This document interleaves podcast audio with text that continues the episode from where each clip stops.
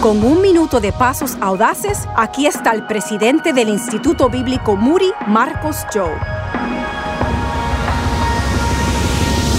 Hoy te pregunto, ¿cuánto lo anhelas? Muchas personas me dicen, mira pastor, quiero que Dios me use, pero yo digo, pero ¿cuánto lo anhelas? Porque el simple hecho de que quieres que Dios te use no significa que Dios te va a usar. Tiene que haber una perseverancia, una dedicación, un compromiso a decir, Dios, haré todo lo que tengo que hacer para que tú me uses. Así que hoy te exhorto a que persigas a Dios con todo tu corazón porque cuando lo hagas te dará la porción que necesitas para tu llamado. Encuentre más pasos prácticos para su vida en pasosaudaces.org.